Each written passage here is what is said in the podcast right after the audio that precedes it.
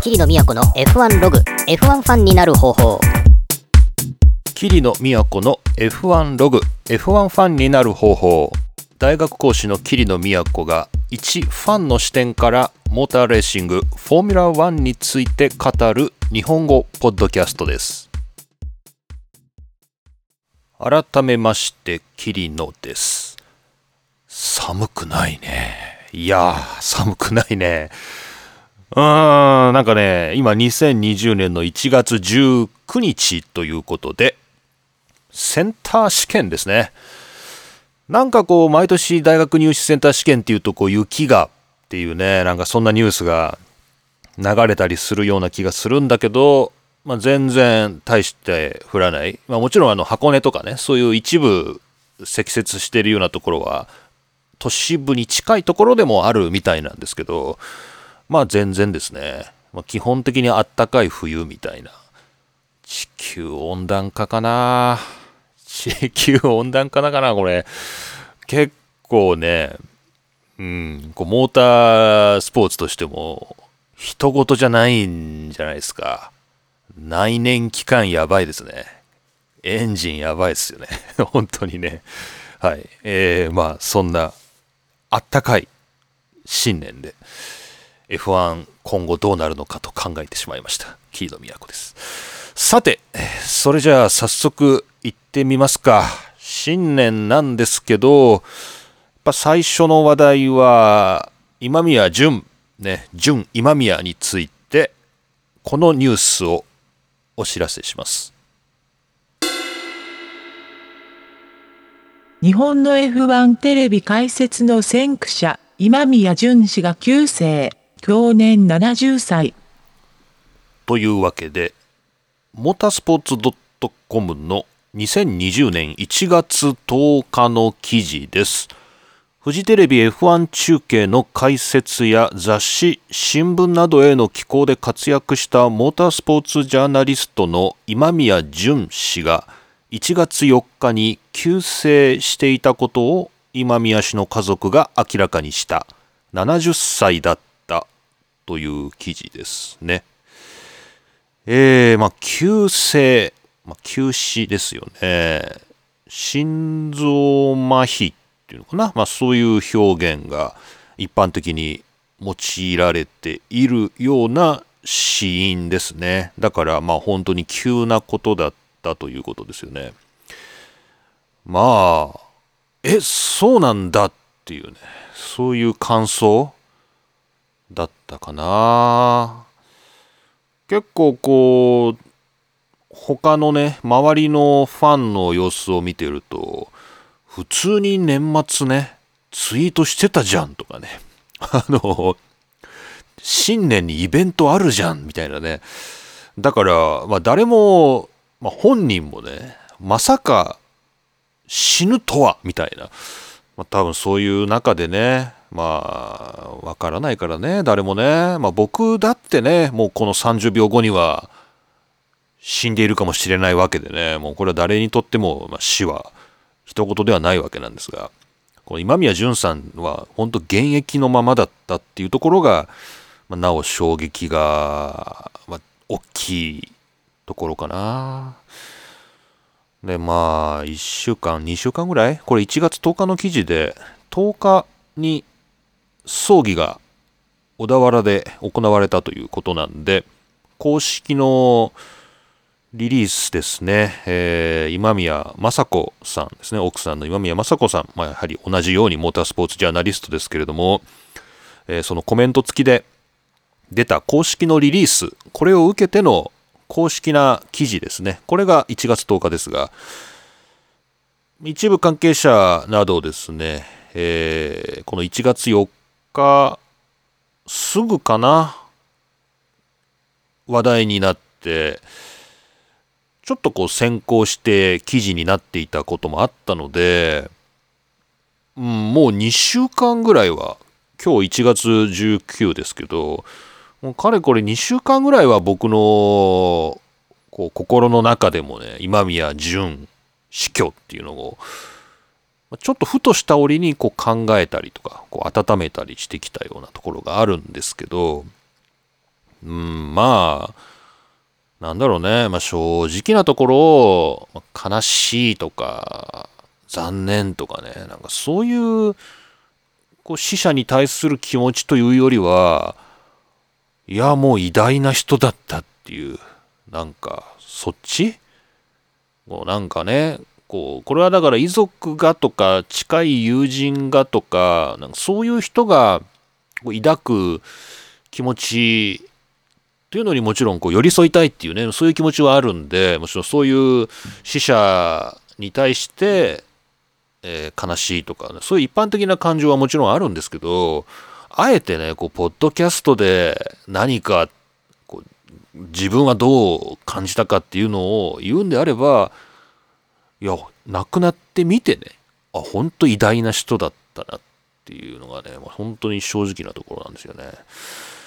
で何が偉大なのって多分思うと思うんですよ。特に2000年代に入ってからの F1 のファンになった方とか、これからまさにね、F1 のファンになろうとしている方とかにすると、え、別になんか、何にもなんかね、テレビの中継出てきてもなんか言うわけでもないし、誰なのあの人みたいなね。多分そういう、まあ感想もあると思うんだけど、僕はね、二つの点で今宮淳っていう人をすごく高く評価してるんです。それをね、今日はね、もう普段こう、F1 のジャーナリストについて語る機会なんか普通ないんだけど、二つの点でもう今宮淳はすごいと思ってるんだって。特に、亡くなってこの2週間いろいろ心の中で考えてて、あ、やっぱすごいわっていうところがあったんで、ちょっと冒頭ね、2020年の最初のニュースがこういう訃報っていうのもね、まあ、どうかなとは思うけども、まあ、事実だから起きたことだし、ちょっとこう2つね、この今宮淳を称えるっていう話をちょっと聞いてもらおうかと思ってます。まず1つ目なんだけど、やっぱ彼はね、ストーリーテラーなんだよね。なんていうのかな、ジャーナリストっていう、なんていうのかな、こう、いわゆる批判的な目を持って、こう、事実の一つ一つを確かめつつ、こう、なんだろう、自分の信念っていうものをこう世に問うみたいな。なんか一方そういうジャーナリズムっていうのがある一方で、今宮淳っていう人は多分そういうスタイルではなくて、物語を書くっていうのかな？物語を作れる、語れる人だったっていう。これがやっぱ一番、彼の価値じゃないかなって思うんだよね。で、今ない、そういうのがないの、今。本当になくて、今そういうことができる人っていうのがあんまいないような気がするんだよね。でね、これはどっかでも話したことがあると思うんだけど、なんだったかな、なんかムック？雑誌？ちょっとね、この部屋のどこかにあるはずなんだけど、ちょなんちょっと探したんだけど見つかんないんだけど、ふとした時にね、こう例えばこう、まあ、F1 速報でもいいですけど、まあ、いろんな文章が載ってるじゃないですか。で、ある日僕が買ってきたムックか雑誌か読んでて、こう見開きの4段組ぐらいのね、細かい字の記事、まあよくあるやつですよ。で、これ読んでて、うわ、これ何これ？すっげえいいこと書いてあるじゃん、みたいな。これすっごいなと思って。で、パッと名前見たら、今宮淳って書いてあった。これ結構最近なのね。2000年代入って、もう結構最近、2010年近くのことだったから、もう、なんていうのかな、僕の中で今宮淳っていう人は、まあ、F1 の、ね、前線解説を降りてからは、本当たまに CS に出てきて、本当ボソッと喋るぐらいの感じで、ま、多分取材も行ってないだろうし、前線ね。だから何してんのかなみたいな感じではあったんだけど、それを読まされた時に衝撃を受けたんでね、すごい面白いじゃんと思って。なんかね、物語だったんだよ、やっぱり。物語っていうのは、要するに、なんていうのかな、すごい難しいんだけど、なんだろう、嘘もたくさんあるんだよね。なんて、嘘もたくさん入ってくるわけ。これなんか非常に難しいんだけど、僕が大学生の時に、歴史学概論っていうね、つまんない授業受けたんですよ。で、つまんない受け受けたんだけど、その中で一つだけ聞いてて覚えてる話があって、こう、大河ドラマとかさ、あるじゃん。歴史のドラマあるじゃない。で、ああいうのって嘘ばっかりだっていうことをその教授が言ってたんだよね。でそれはどういうことかなと思って聞いてたらあの例えば織田信長が、えー、豊臣秀吉、まあ、羽柴秀吉織田信長と羽柴秀吉が何年何月何日にどこどこで会ったみたいな。どこどこで話をしたみたいな。これはなんか事実だと。例えばね。これはいろんな裏付けが取れてて、まあ、双方の手紙とかえー、その時のこう立ち会った人の日記とか、まあ、いろんなところを組み合わせていくとこう何年何月何日にどこどこでこう信長と秀吉があったっていうのは事実だっていうことは分かるんだと。ところがこれをドラマにしようとかねこう映像とか物語にした時にはあったっていうだけじゃないじゃん。例えばその部屋にこう花瓶が置いてあったりその部屋が畳敷きなのか床なのかとかそこにこうどういう掛け軸があって2人がどういう格好をしててとかねこのどういうなんかそれは全部創作だっていうわけ。そのあったその時に2人があったっていうことだけは本当なんだけどそれ以外のところは全部作り話だっていう想像だっていう。でこれ結構僕になんか衝撃だったの当時ね。言われてみりゃそうだなと思って。で今宮ジョンの話に戻るんですけど例えばアイルトン・セナとアラン・プロストがみたいな話をするときに例えば鈴鹿の1コーナーで2人が接触してリタイアしたとか例えばそういう事実があったとするじゃないですか。ででそれを例えば鈴鹿ね例えば日本グランプリの1周目で2人が絡んでリタイアしました。っていうのが例えばレースリポートとかで、まあ、1行乗る感じの事実じゃないですか。でこれは本当なんですよ。でもこう例えばその時にセナがどう思っただろうとかね。こう2人はそういえば、えー、なんだろう去年の、えー、最終戦でこういうじなんかいなんか出来事があって以来の恨みがあっての復讐だとかね。これ全部想像じゃないですか。あのそれ別にえー、なんか裏が取れてなかったらそれただの第三者の想像じゃないですか。でもそれが面白いじゃないですか。なんかその物語みたいな。だから嘘じゃないんだよね。だから嘘じゃないだけどかといって事実でもないみたいな。なんかその真ん中のところをものすごくこう文章にしたりとかこう語って他の人に聞かせるのがすごい上手い人だったなってなんかそれがね今宮純っていう人のまあまあ本当最なんていうの最大の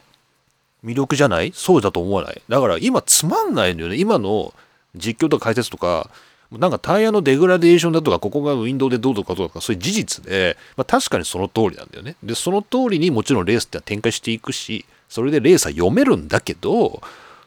そこじゃないところを言ってほしいんだよね。こう今宮純的なところでまあ、嘘かもしんないけど物語っていうのが語れる人っていうのがいるともっといいんじゃないのかなってずっと思ってんだよね。はい。まあそれがね、だから2000年代に入ってからのちょっとなんかぼやけた今宮純っていう人はテレビでは多分そういうことうまくもう言えなかったんだよね、多分ね。もう言えなかった。そのテンポについていけないから多分言えないんだけど、でも文章では全然現役だったぞ今宮純の書いた文章は全然鈍ってなかったぞっていうことを思いましたね。だから80年代、90年代のテレビでは今宮純っていう人はテレビでそれをやってたと思うんだよね。で、それでみんな盛り上がってたわけだよね。なんだけど、あの、今のデータ主義とか、あの、エビデンス主義みたいなところでは、まあ彼のスタイルっていうのは合わないし、けど、でも僕はそっちの方が好きだな。物語っていうのが語れる人だったっていう。だから彼が亡くなったっていうのはまあ本当残念。彼の書いたものが読めなくなるっていうことでもね、本当に残念で。若い人でね、えー、いい人がいるといいなという、まあ、感じなんですよね。で、もう一点の今宮純すごいぞっていう話が、あのーなんだっけ？忘れちゃった。一つ目を、一つ目にものすごい話してたからね、今。あれなんだっけ？ちょっと待って、ちょっと待って。あれなんだっけ？その物語、ストーリーテラーだって。彼はジャーナリストだけど、まあ、どっちかって言ったらストーリーテラーとしての価値がすごいぞっていうそこ評価しなきゃダメだっていう話だよね一つ目がもう一個なんだっけ？ああそうだ彼がかっこいいってことだ見た目がかっこいいっていうここがでかいなっていうのがこう改めてこう70歳亡くなってっていう最近の姿とかもこうメディアとかでもう一回見るようになってなおさら思うんだけどこの人かっこいいよね。でこのかっこいいって見た目がかっこいいっていうのが多分ねこう80年代90年代でこう F1 が日本で全線中継されるようになってフジテレビの全線解説を今宮淳っていう人が引き受けたっていう時にすごい役立ったっていうのかな大事だったと思うのよ。こうシュッとした人まあこれシュッとしたってすごい関西のおばちゃんみたいな表現なんであのなんちょっとわからないかもしれないんだけどすごいシュッとしてるのこんな背が高くて何て言うのかなこう足も長いし手足が長くてね。でこうまあかといって太ってるわけでもないしまあ、顔立ちもそれなりに精悍で、まあ、ダンディ年を取ってからはすごいうダンディーな感じになってきてまあ、ハゲるわけでもなく、まあ、どっちかってロマンスグレーで、みたいな、なんか紳士服の青山とかで、こう、モデルで出てくるじゃん、みたいな、そういう、シュッとした人が、こう、F1 中継の顔だったっていう。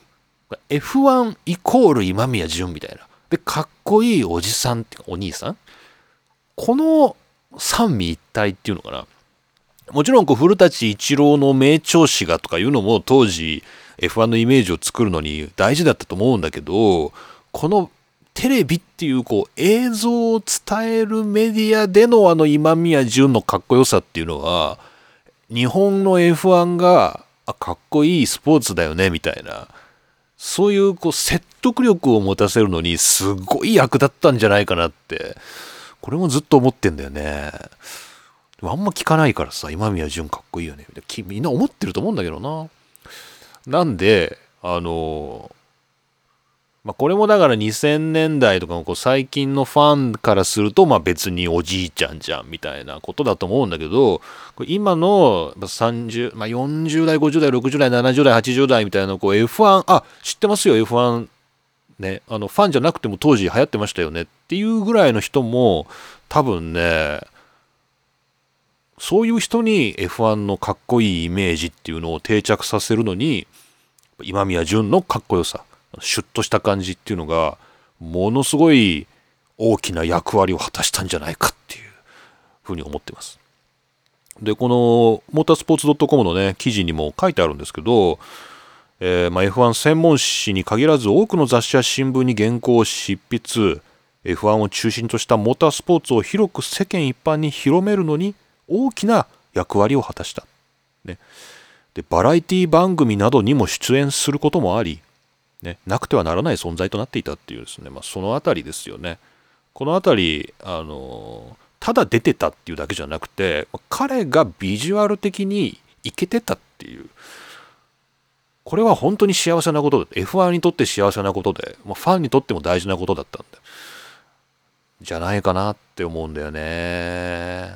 ちょっとご賛同いただける方はですね、ぜひ、リアクション、あの、今、番組の、ね、メールフォームありますから、ちょっと欲しいな。語り合いたいな、今宮淳の偉大さについてな。まあ、だから、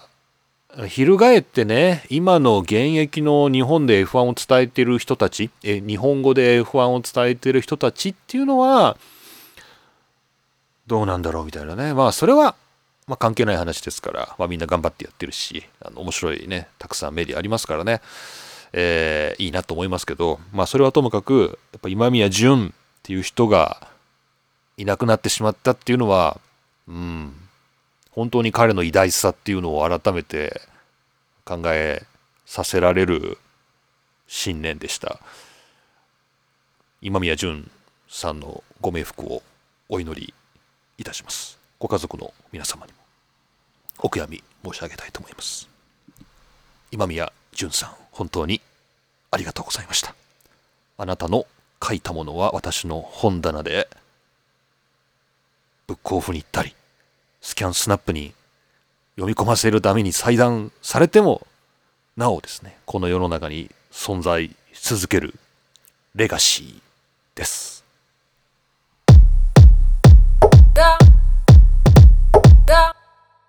F12019 前半戦 F1 面白チームラジオ日本語版はい、次のニュースなんですけど、えーこれは YouTube のね、動画を紹介したいと思って取り上げました。えー面白チームラジオ2019年前半戦っていうね、YouTube に動画があって、よくできてるなと思って。これあのリンク貼っときますけど、まあ、まだ YouTube にありますから、えー見ていただければと思うんですけど、2019年の前半戦の面白いチームラジオっていうのを集めて、で、それに日本語の字幕をつけたやつです。ね。これどうも DAZNの、 DAZNの転載じゃないかなと、無断転載じゃないのかという疑いが濃厚なんですけど、今ね、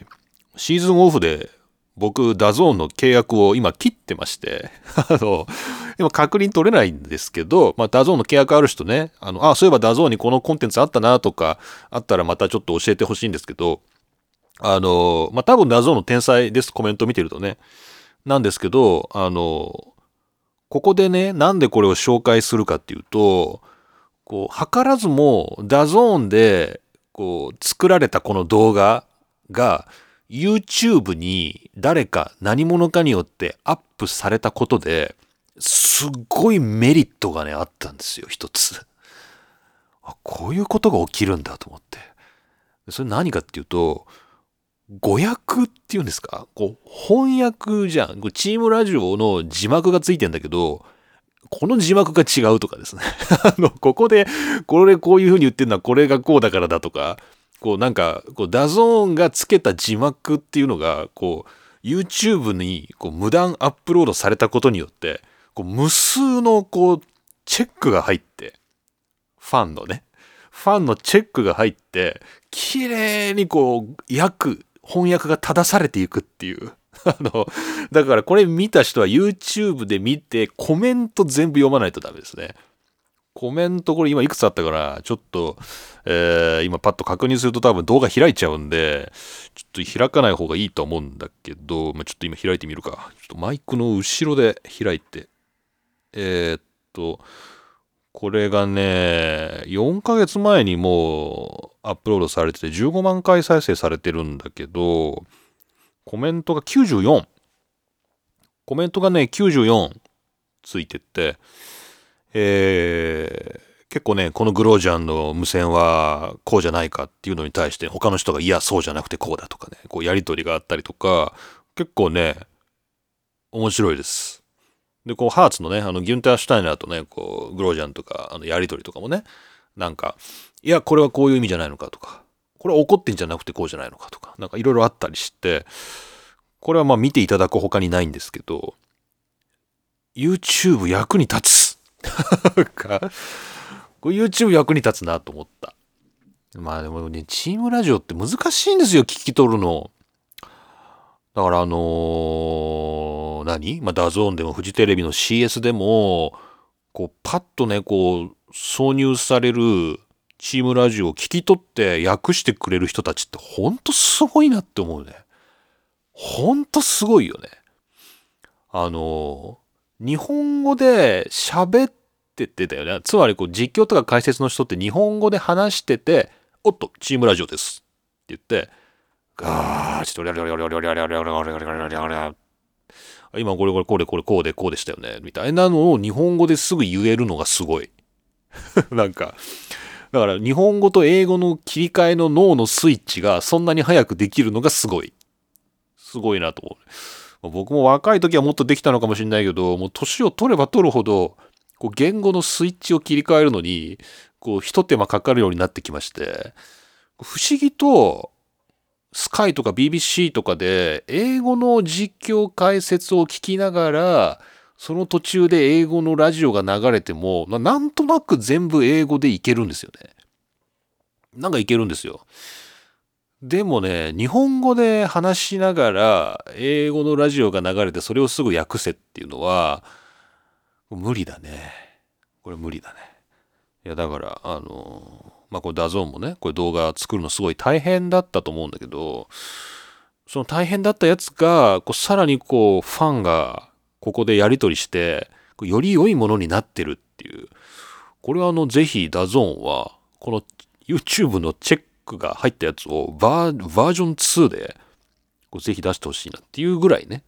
まあわかんない。これダゾーンの転載じゃないかもしれないんだけど、でもすごいよくできた動画なんで、まあ多分どこぞのあの転載だと思うんですけど、あの、YouTube が役に立ってた。ね、これは YouTube のコメント92個も含めてぜひ皆さん見てくださいっていう、そういう YouTube の動画を紹介したかったというお話でした。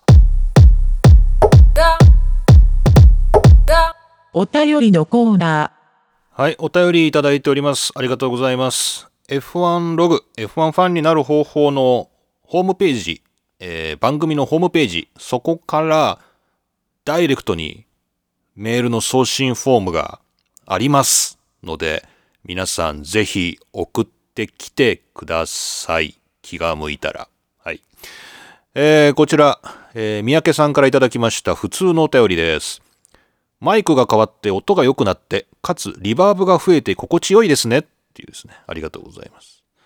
ちょっとリバーブかけすぎたな、前。今回ちょっと減らしましたけど。リバーブっていうのはですね、あの、わからない方に説明すると、オーディオ、この、こういう音にかけるこう効果、エフェクトの一つで、一番皆さんがよく知っているのに近いのはエコーですね。カラオケのエコー。わーわーわーわーわーみたいなね。まあ、あれに近い感じ。まあ、だいぶ違うんだけど、まあ、リバーブっていうのをこうなんか残響音、残響です。こう、僕の声に残響をつけるっていう、そういう効果がある、エフェクトがあるんですけど、まあ、それがね、まあ、確かにこの前からかけたんですけど、ちょっとかけすぎたかなと思って。今日は、えー0.5%かけてます。はい。ありがとうございます。マイク変えまして、今日もね、新しいマイク第2回なんですけど、うん、だいぶ分かってきたかな、このマイク。結構ね、うん、いい感じじゃないですか？使いやすいかな？結構いいな。まあ、聞いてる方がどうかはわからないです。で、あと編集を今まで、まあ、かなり雑にやってた。今でも雑なんですけど、iPad の、で、もちろん iPad でこれ録音したりするんですけど、あの最後の編集を Ableton Live っていう、まあ、懐かしい僕の中でね、まあかつて6年間付き合ってきたこの Ableton Live に今入れて最後あの編集するというかをエフェクトをかけることにしました。で、まあ、それでいろいろこうコンプレッサーとかリミッターとかイコライジングとか、まあ、リバーブとかもいろいろかけれるようになって、まあ、全体的な音量も上がるのかなみたいな、まあ、そんな気がしてます。まあ忙しくなってくるとね、また iPhone でマイクブスって挿して一発撮りとかですね、そういう回も出てくるかなとは思うんですけど、まあこの今の新年のゆったりとはしてないな。忙しい中でも、まあ、これはやれてるかなっていう感じですね。まあ気持ちがいい。いい音は気持ちがいいんで、まあぜひ皆さんの感想をお待ちしております。三宅さんどうもありがとうございました。ポート F も頑張って続けてください。クールなメディアとしてね。そういうの、三宅さんとすれば、なんか三宅さんとなんか F1 のレギュレーションを語るポッドキャストをやろうとか言ってたんだけど、これまたやりましょうかね、今度ね。順番に1から順番にこう、レギュレーションについて語っていくっていうのを、ぜひ一緒にやりませんかね、今度ね。はい、ありがとうございます。ぜひお待ちしております。で、こちら、えー、ツイッターでつぶやいていただいてましたね。えーグランプリ名古屋栄店さん。えールパン三世の第、ルパン三世のセカンドシリーズに第11話、第11話、モナコグランプリにかけろっていうのがありまして、これはまた、あの、焼きたてジャパンのモナコグランプリみたいなもんで、出てきたぞっていうので、F1 ポリスっていうね、F1 警察として、えーこのコーナーにつぶやいていただきました。ありがとうございます。これロックリンレベルの話ですからね、これ。かなり昔なんですけど、ルパン三世の第2期、セカンドシリーズの第11話、モナコグランプリにかけろっていうのが、これ F1 出てくるぞっていうので、やっぱモナコなんだね。やっぱモナコなんだ。すごいよね、モナコのパワーって。なんかこう F1 のシリーズ20戦あるぞとか22戦あるぞとか言われるけど、まあ、ある種モナコがピークじゃない？そんなことないか。こうなんかこう序盤の、もうなんかモナコまで見たら一段落みたいな。そんな感じない？あんまないかな。僕はやっぱこう、まあ、モナコもだけど、まあ、日本グランプリもあって、その後はもうなんかもう出す、もう見ないみたいな。惰性。もうアメリカ大陸行ったら見ないし、そもそもね。みたいな、なんかそういうポリシーがあるんですけど、モナコまではすごく盛り上がる。モナコ盛り上がるじゃん、みたいな。レースはあんま盛り上がんないんだけど、盛り上がんないよね、あれ。なんであんな狭いところでやんのみたいな。だけど、なんかグランプリとしてのこのプレステージが、こう地位が高いみたいな。やっぱモナコだし、モナコ大事だよなみたいな気がするけど、まあそれはともかく、はい、ルパン三世にもそういう回があったよっていうので、グランプリ名古屋栄店さんありがとうございました。まあ、こんな感じで、えー、皆さんからも相変わらず短歌も募集してますんで、ちょっと皆さん帰ってきてほしいな、やっぱな。こう短歌来ないかな。やっぱこう2020年を展望したりね、こう2019年思い返してみて、まあ今宮淳だけじゃなくて、ニキ・ラウダも、チャーリー・ホワイティングも、こうやっぱこう振り返っていくと、いろいろな方が亡くなったこともあるよな。まあその一方でいろいろ新しいこともあって、うん、まあ時代は動いてるんだけど、まあなんかね、あったらいいかな、みたいな、えーお便りももらえたら読もうかな、みたいな、そんな前向きな気持ちになってます。はい。まあ、そんなところですかね。えーお便りありがとうございました。えー番組宛てのお便りは番組のホームページに専用フォームを設置しましたので、えーそちらの動作確認を兼ねてですね、皆さんぜひお送りください。このなんか、フォームね、お便り送ったらなんか聞けるエピソードみたいなの置いてみようかなとか、なんかちょっと考えてんだけど、なかなかね、システム上は多分できると思うんだけど、送信した人しか聞けないみたいなね、なんかそういうのがあったらいいかな、みたいな、思ってますけどね、まだ実現しておりません。また実現したら、お知らせしようと思いますが、こんな感じで、はい、お便り、皆さんありがとうございました。はい、というわけで、今回も何一つ盛り上がることなく、チェッカーを迎えました。霧の都の F1 ログ、F1 ファンになる方法でした。えー、っと、もうなんかね、もう1月もう19でしょ？だからもう後半戦に入ろうとしてて、多分ね、気がついたら、次のシーズンが開幕してる気がするんだよね。恐ろしい、恐ろしい速さで、カレンダーがなんか進んでいくような気がするんだけど、ちょっと今念のため F1 の開幕戦、ちょっといつだっけね、ちょっと調べとかないとね、ちょっと今スマホを開いたんで、えーちょっと開いてみようと思うんですけど、ちょっとなんかね、これ全然 F1 とは関係ないんだけど、あのサイクルロードレースのね、まあ、自転車のロードレースね、自転車のレースの中継をダゾーンがやめるらしくて、今までダゾーンで一部の、えーレースと、まあ、一番大きいのはイタリアで5月頃やるジロデイタリアっていうのをダゾーンが中継してて、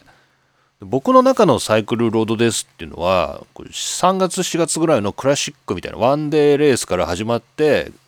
ジロデイタリアで終わるんだよね。僕のサイクルロードスポーツっていうのは、なんかそれぐらいの僕の中のシーズン感で、ツール・ド・フランスまで行き着かないんだけど、ジロデイタリアで、こうなんかモナコグランプリでみたいな感じ。モナコグランプリで最高潮を迎えみたいな感じで、こうジロデイタリアで最高潮を迎えるのが、こう僕のこうサイクルロードレースライフなんですけど、えーっと、それがなんかダゾーンが中継しないらしくて、来年じゃどこでやってくれんのかなみたいな。でこれもし J スポーツだって言うんだったら、こう J スポーツ契約しなきゃいけないし、じゃじゃあ F1 もついでに、なフジテレビで見る？みたいな。いや、ちょっときついかなみたいな。まあなんかその辺をね、考えてたんで、ちょうどこの F1 のね、開幕戦、いつかなみたいなのをちょっと今調べとかなきゃいけないなと思ったんだけど、あらかじめ調べてなかったんで、今しょうがないからこのエンディングのコーナーを使って、えー、スマホを見てるんですけど、どこ見たらいいんだこれ？えー、2021年。すごいね。これ F12021 って Google かこれ？調べるとトップが F1 ゲートだよ。2021年 F1 レギュレーションっていう。これ F1 ゲートがトップ取ってくる検索エンジンまずいでしょ、これ。えー、っと、わかんない。まあ、そのうち？あの、そのうち始まると思うからじゃ、ちゃんと調べないんだよな。ちゃんと。だオーストラリア。オーストラリア、そういえば、あの、山火事？ブッシュファイヤーがすごいじゃないで、あの、メルボルンとかね、あっちの方結構燃えてるからさ、まあ、大丈夫なのかね。まあ、あれも地球温暖化だよな。えー、っと、もう多分これ聞いてる人でさ、これ日程知ってる人はすっごい今イライラし、イライラしてんだろうなっていう。本当になんかその開幕戦のこれ何？このマイクの横で片手でスマホを見てるから、何？すぐ出てこないの？これ。あー、これか ?2021 フォーミュラ1ワールドチャンピオンシップえーっと、あれ？あ、メルボルンじゃないの？あれ？ん？ん？ん？ん？ん？ん？ん？ん？ん？ん？あれ？大丈夫か？このポッドキャスト。これ編集で切ればいいんだけど、そういうことをね、しないんだけど、あれ？なんで出てこなんで出てこないの？あれ？オーストラリアじゃないの？開幕。あれ？開幕、え、アブダビ？開幕戦。F12020 あ！ああごめんごめん。2021で調べてたわ。2020だ。ごめん。2021じゃないわ。なんで検索して出てこないのかと思った。出てこないけど、今、ウィキペディアの記事あったよ。2021。フォーミュラ1ワールドチャンピオンシップって。2020じゃん。教えてよ。でも誰も教えてくんないんだよな。孤独。3月15日。3月15日の開幕だから、まあ、まだ2ヶ月ぐらいはあるんだな。まだ2ヶ月ぐらいはありますから、まあ、まだまだポッドキャストやりますから、大丈夫。オフシーズンのオフシーズンの計画はもうたんまりあるから大丈夫。えー、まあ次回は、まあ、この調子だと2月の第1週忙しいんだよな。まあでも2月の半ばぐらいまでにはまた次出るかなみたいな、そんな感じです。はい。よかった !2020 年だ !2021 年だと思ってた。まずい。まずいまずい。失礼しました。はい。じゃあ2020年の F1 シーズンは3月15日のオーストラリアグランプリから開幕ということになってますんで、まあそれまでもポッドキャストをぼちぼち出していこうかなと思ってますので、よろしくお願いします。お便りは番組の、えー、ホームページから専用フォームで送れるようになってますので、ぜひお送りください。よろしくお願いします。それではまた次回お会いしましょう。